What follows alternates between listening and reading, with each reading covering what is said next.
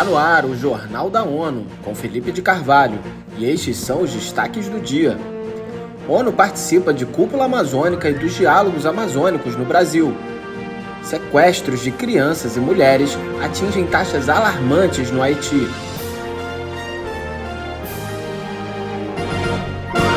A violência no Haiti continua a ameaçar o bem-estar de crianças e mulheres.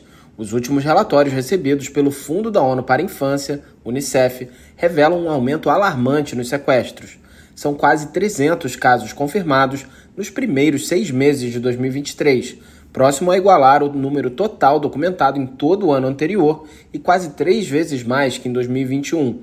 Segundo o Unicef, na maioria dos casos, crianças e mulheres são levadas à força por grupos armados e usadas para ganhos financeiros ou táticos. O porta-voz do Unicef, Ricardo Pires, explica a gravidade da situação no país caribenho. Os sequestros são apenas um dos perigos que eles enfrentam todos os dias no país. A situação é catastrófica.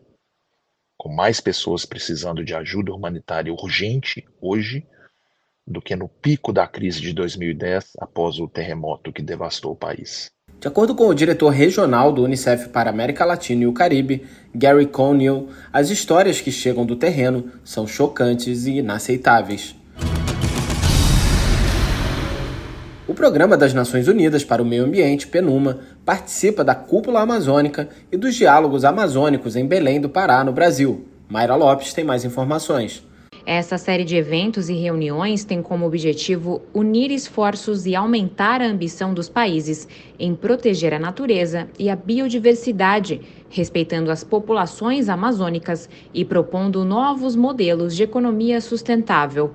Entre terça e quarta-feira, o governo brasileiro recebe chefes de Estado e de governo, principalmente da América do Sul, além de autoridades da Europa, África, Ásia e Caribe para a cúpula amazônica. No final de semana, os diálogos amazônicos juntaram mais de 10 mil pessoas de diversas entidades, movimentos sociais, comunidades locais e povos indígenas em diferentes debates visando a criação de políticas e estratégias para a região. Da ONU News em Nova York, Mayra Lopes. A expectativa é que os resultados sejam entregues aos participantes da cúpula amazônica. Neste domingo, representantes internacionais juntaram-se a famílias das vítimas e sobreviventes do lançamento da bomba atômica em Hiroshima, no Japão, em cerimônia memorial da paz.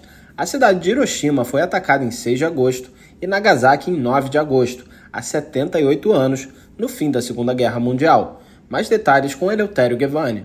A mensagem do líder das Nações Unidas foi lida pela subsecretária-geral para os assuntos de desarmamento, Izumi Nakamitsu. O texto recorda a promessa de defesa dessa causa feita por chefes de Estado e de governo em todo o mundo. Ao discursar em Hiroshima, ela alertou que tambores da guerra nuclear soam mais uma vez em um mundo marcado pelo aumento da desconfiança e da divisão. Da ONU News em Nova York, Eleutério Gavan.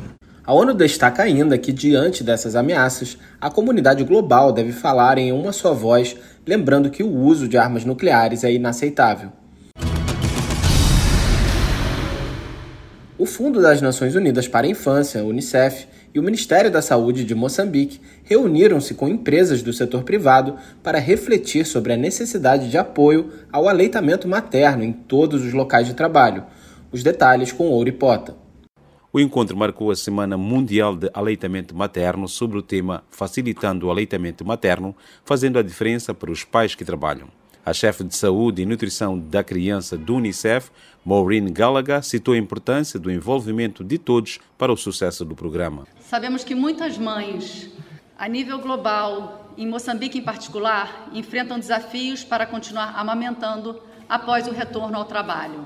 Neste momento, o apoio do local de trabalho pode fazer toda a diferença. Segundo Maureen, estudos mostram que quando as empresas apoiam a amamentação, há um aumento na produtividade, redução do absentismo e melhoria da satisfação e lealidade dos funcionários. De Maputo para ONU News, Ouripota. A OMS e o Unicef apelam também pela inclusão de licenças de maternidade pagas durante um mínimo de 18 semanas, de preferência durante um período de seis meses ou mais após o nascimento.